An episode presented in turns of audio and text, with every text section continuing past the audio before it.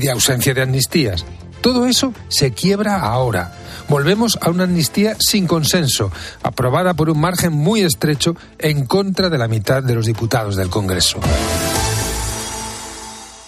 Las tres, las dos en Canarias.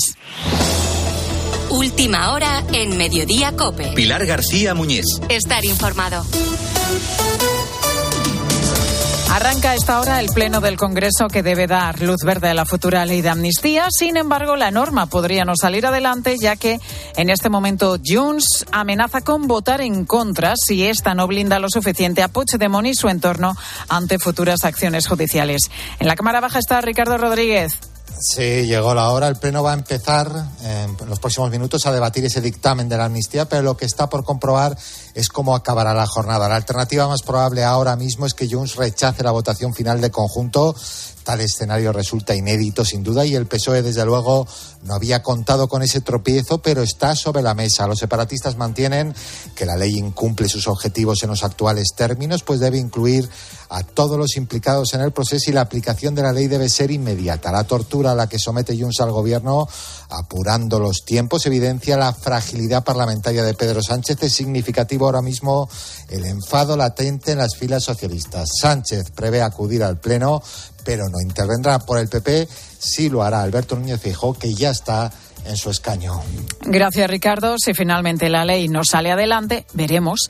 Esta volvería a la Comisión de Justicia del Congreso, donde Junts tendría un mes más para incluir nuevas enmiendas a la norma.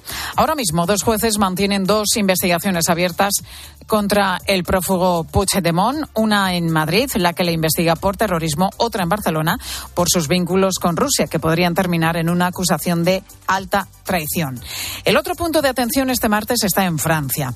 Los agricultores franceses mantienen bloqueadas las principales carreteras del país y los accesos a París, exigiendo más ayudas económicas, al tiempo que acusan a sus colegas españoles de competencia desleal. Ahora mismo, 20.000 camioneros de nuestro país se encuentran atrapados en Francia. El campo español reclama al gobierno de Pedro Sánchez mayor contundencia para negar estas acusaciones al tiempo que prepara un calendario de protestas y movilizaciones para el mes de febrero en defensa del sector. Néstor Serra, agricultor en Lleida, nos ha contado las condiciones en las que se han acostumbrado a trabajar. Tenemos el cuaderno de campo y tenemos un montón, nos han prohibido, en dos, en dos años nos han prohibido que el 50% de los productos fitosanitarios. Es decir, que ahora cada vez es más difícil poder producir frutos, ¿vale? Frutos en el campo en condiciones óptimas de comercialización. Y si no llueve en los próximos días, que no lo parece, el jueves Cataluña decretará la fase de emergencia por sequía en 200 municipios de la comunidad, incluida Barcelona capital. Y lo hará porque el sistema Ter Llobregat se encuentra muy cerca del límite del 16% impuesto para entrar en esa fase de emergencia. En situación muy complicada se encuentran también los embalses de Córdoba, Cádiz, Málaga y especialmente Almería, donde el agua almacenada no llega al 9%. Contrasta con la media nacional que se sitúa en el 50% y con los embalses de Galicia o Asturias, donde se supera el 85%. Precisamente este jueves en COPE vamos a realizar una programación especial dedicada a este asunto, la sequía un peligro silencioso. Esta extrema sequía en algunos puntos de nuestra geografía ha hecho que varios alimentos, como es el caso del aceite de oliva, hayan disparado su precio y no parece que vayan a bajar a corto plazo. De hecho, la inflación ha vuelto a subir hasta el 3,4%.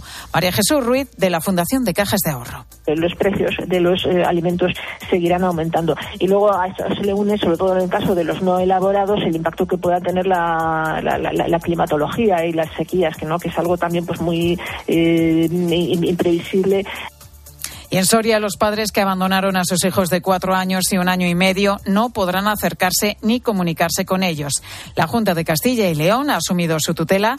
El pasado domingo los pequeños fueron encontrados andando solos por el centro de Soria, descalzos y además dieron positivo en cocaína.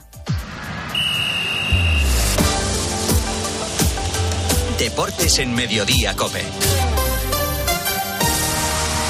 Estar informado.